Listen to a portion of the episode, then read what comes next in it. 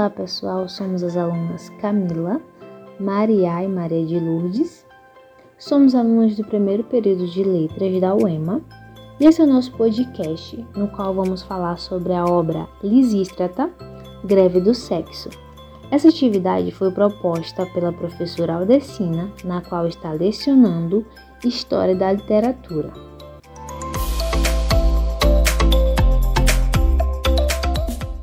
Irei falar um pouco sobre o autor. Aristófanes é um dos mais importantes dramaturgos da Grécia Antiga. É considerado um dos principais representantes da comédia grega. Nasceu em 448 a.C. em Atenas. Não se sabe muito sobre sua vida pessoal. O que se sabe é que ele viveu no século de Péricles, um período de intensa vida cultural. Suas peças têm um tom sarcástico, têm como alvo o poder seja político, religioso ou intelectual. Escreveu mais de 40 peças, das quais apenas 11 são integralmente conhecidas. Ele morreu em 386 a.C., com 83 anos, em Atenas.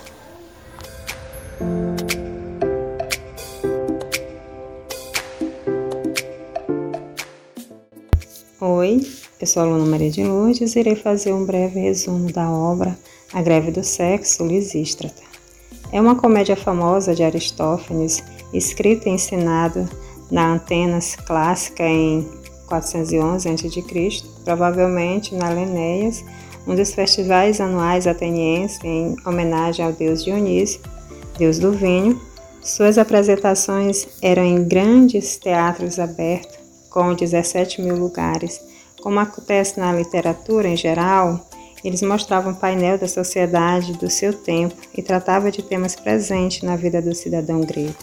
Por isso, a guerra é um dos temas principais de A Greve do Sexo Lisístrata, no qual as mulheres, que na vida real sequer eram consideradas cidadãs, fazem um apelo pacífico para a união das diversas regiões da Grécia. Porém, tinha todo um olhar sobre a situação vivenciada no contexto histórico. Mediante a tudo o que estava acontecendo, Lisístrata observava o cenário social e econômico, a fragmentação governamental por parte dos líderes, o abandono dos maridos e principalmente a falta de respeito pelas mulheres.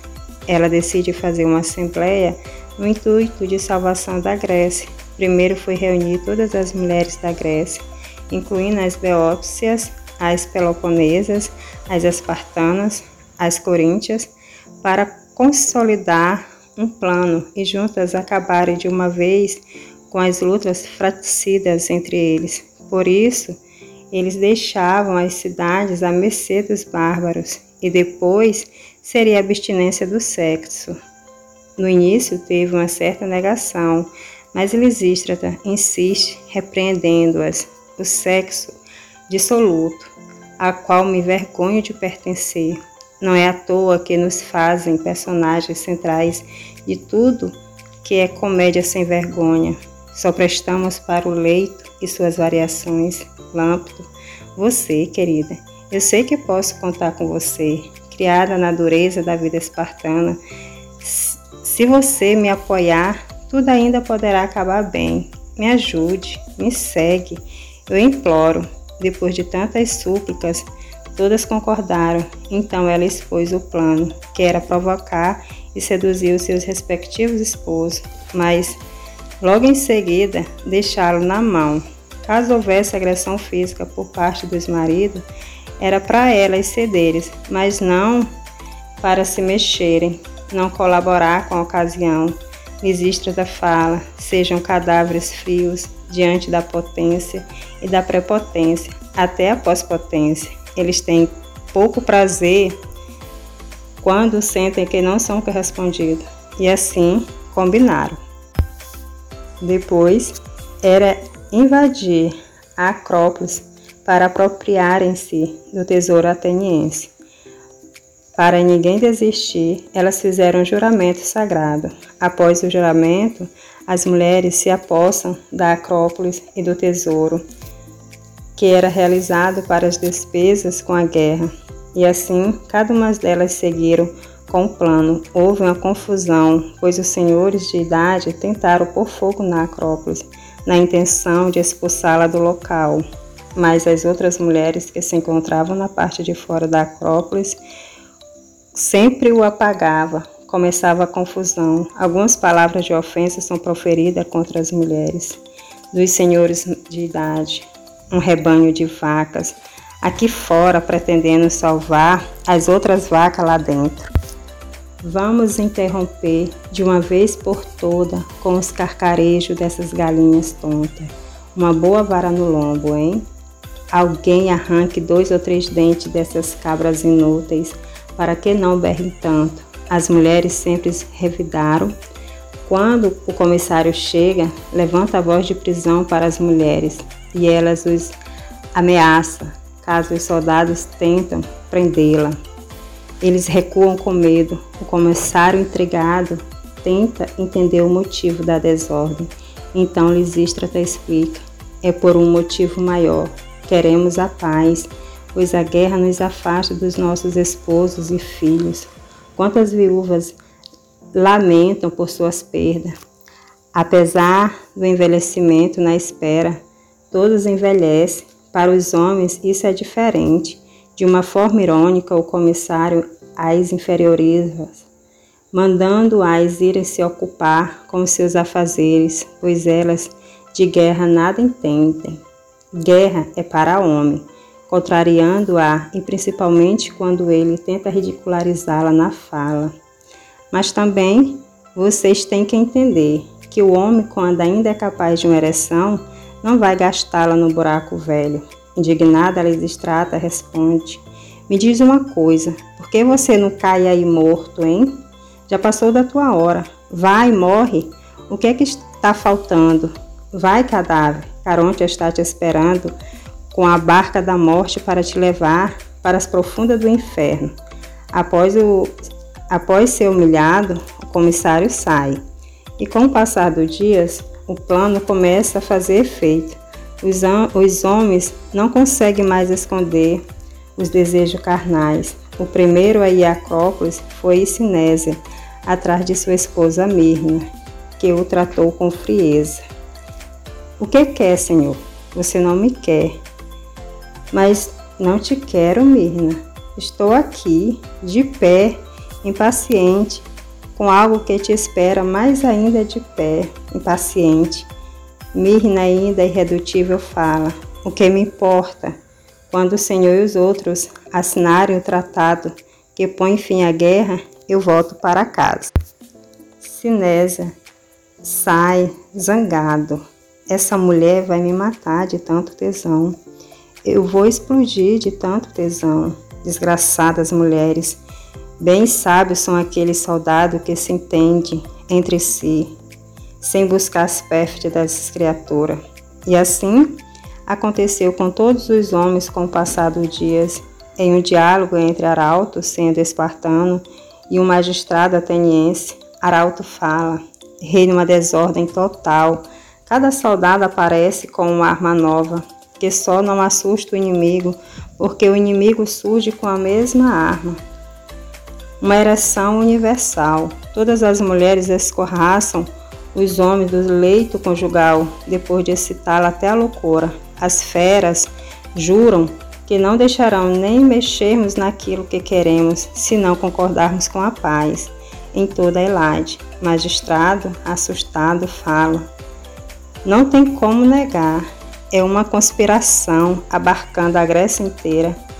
Volte a Esparta e diga-lhes que enviam embaixadores com todos os poderes para tratar da paz com os outros estados. Enquanto a mim, vou correndo para o Senado para comunicar aos senhores que, as, que a coisa é mais grave e tende a aumentar. Se a paz não for feita em 24 horas, não há, há um grupo de homens disposto a apelar para os cristãos e outros belos rapazes e seus amigos. Depois do comentário, ambos foram fazer o que propuseram. Uniram-se o embaixador espartano, o magistrado, o corifeu velho, para ir ao encontro da Lisístrata, para ouvir suas reivindicações e o tão tratado de paz. Quando lá chegaram, foram cordiais com ela, principalmente o Corivel Félio. Salve, ó mais corajosas e mais sábia das mulheres da Grécia. Chegou o momento de te mostrares inteira em força de mulher, irredutível e conciliatória, terrível, mas sensata, cruel e doce, fria e dura na justiça, condescente com a fra fraqueza dos homens. Vê-lhes extrata, aqui estão reunidos alguns dos melhores homens da Eládia, seduzidos pelo teu fascínio, confiantes na má hegemonia, concordam em botar nas mais mãos o problema que os mata. Paz, mulher. Pediram-na que lhes mostrasse as suas intenções para tão sonhada paz, e assim ela lhes falou. As mulheres têm que opinar nas decisões administrativas. Se por acaso eles tentassem a enganar, a paz será suspensa. E lhes mostrou a escultura, a escultura de uma jovem, linda, nua, dona de uma bela formosura. Esta seria a deusa que representaria a paz. Os homens ali presentes olhavam-na com tanto desejo e vontade de querer a paz para si. Lisístrata fala, espartano, deste lado, e vocês, atenienses, deste outro. Todos prestem atenção, sou apenas uma mulher, mas, mas cheia de bom senso.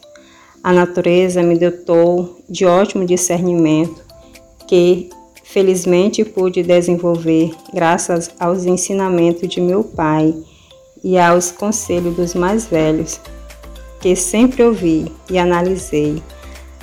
A terra que pisamos também é posse comum de todos os helenos, e no entanto, vocês vivem se massacrando uns aos outros, cortando as cabeças uns dos outros e saqueando as cidades que vocês deveriam proteger dos bárbaros, porque, porque quando brigamos, os estrangeiros se organizam, nos ameaçam, a qualquer momento podem nos destruir. Lembra, espartanos, quando vocês precisaram de ajuda, os atenienses lhes ajudaram, e vocês, atenienses, quando precisaram de ajuda, os espartanos também lhes ajudaram. Observem, vocês estão ligados assim, portanto, serviços mutuamente prestados através dos anos, porque continuam em guerra, porque continuar por lenha na fogueira nesse ódio sem sentido. Depois de tanta conversa, eles entenderam realmente que estavam errados e para consolidar o acordo, eles fizeram a seguinte troca de cidades. Pilos fica com os espartanos e a cidade de Equinos, o Golfo de Malíaco e a entrada da Baía de, Megara fica com os atenienses. E assim a paz é consolidada entre todos ali presentes. O magistrado, todo entusiasmado, fala: Você, Lisístrata, vai conseguir realizar a maior festa de amor jamais vista. Este é o dia em que todos amarão, todos, com ardor que o mundo jamais viu. Lisístrata, satisfeita com o resultado, fala entusiasmada. É o um motivo para uma festa, festa da paz. Quando a festa começa, todos ficam contentes, os coros atenienses e espartanos cantam felizes, saudando e invocando todos os deuses, Artemisa e seu irmão gêmeo, o gracioso Apolo e também Dionísio, sem esquecer de Atenas, do Baco, Zeus, o dominador de raios, e muitos outros. Cantaram, dançaram e beberam vinho até o fim da festa. Quando todos saem, Lisístrata fica só. Vem entrando seu marido, um belo guerreiro. Ele fica estático, a certa distância dela. Duas figuras lindas. Quase imperceptivelmente ela faz um gesto. Ele entende, tira as armas, o escudo e todas as paramentações militar. Estende as mãos. Ela avança, se ajoelha e beija-lhe as mãos em submissão. A sugestão sexual fica audaciosa Enquanto a luz desce, apaga. E o que acontece depois?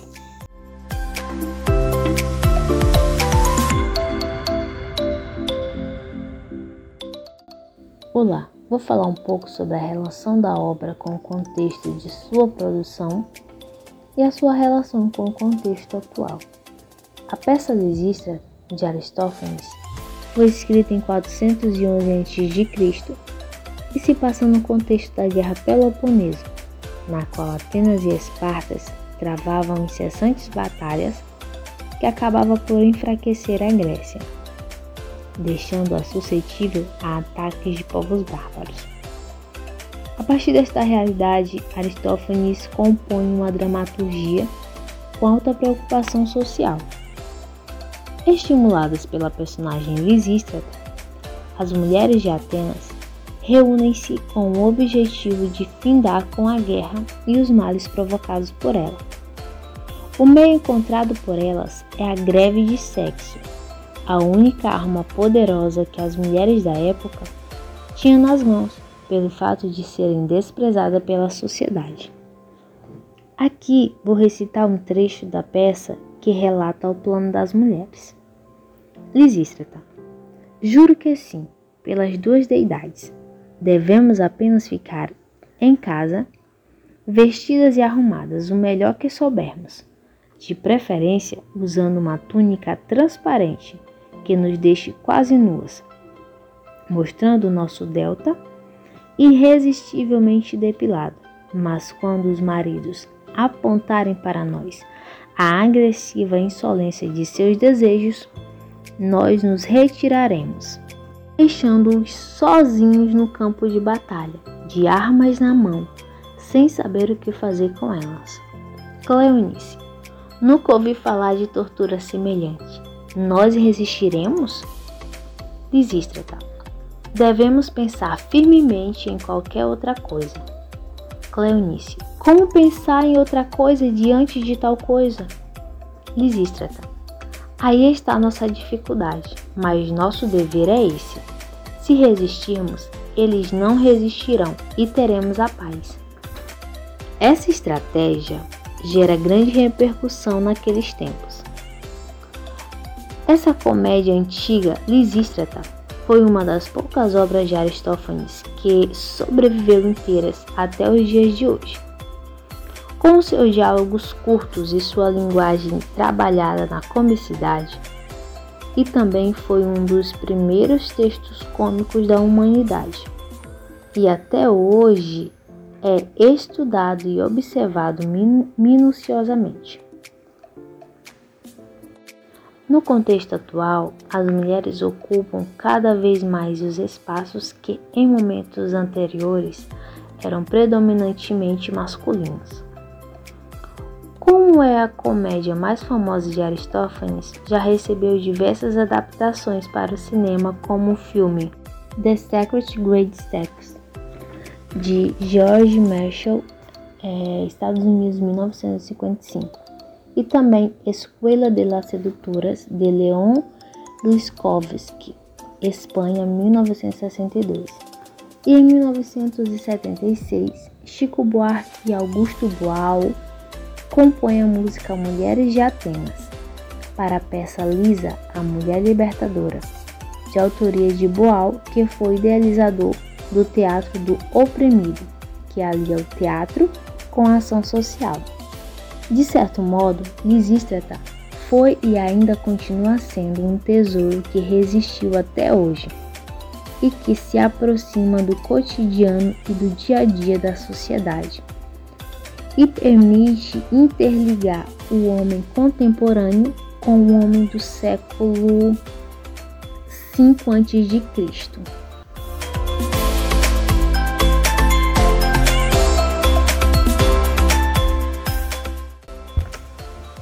Aristófanes, na obra A Greve do Sexo, Lisístrata, meio de uma forma proposital, ele aborda pontos críticos à sociedade ateniense. A comédia, na literatura clássica, é vista como um gênero menor, diferente da tragédia, da epopeia, pois os seus personagens eram os heróis, deuses, semideuses e nobres. Para maior representatividade social, elas contam coisas grandiosas na vida humana. A comédia é posta no segundo plano e Aristófanes se apropria da comédia para expor questões presentes e vividas naquele contexto histórico. Ele faz críticas sociais, intrigas sentimentais, mas com uma finalidade filosófica e moral. E por isso que ele usa a mulher como figura central na obra. Outro ponto central é a guerra sem fundamento, onde se usa o dinheiro público para financiar as constantes guerras. A personagem Lisístrata aborda bem esse assunto no decorrer da história. O impressionante é que Aristófanes dá voz a estas mulheres, sendo ela exclusa das sociedades. Sociedade estas patriarcais. Elas não eram vistas como cidadãs e nem tinham o direito de, de frequentar, muito menos de participar das apresentações teatral. Era interpretada somente por homens e só eles que assistiam aos espetáculos que aconteciam uma vez por ano em comemoração ao deus Dionísio. A mulher reivindica seu direito utilizando seu corpo através da abstinência sexual, e isso é algo inédito. Logo porque elas são vistas simplesmente para os afazeres domésticos e o leito, ao satisfazer o seu esposo.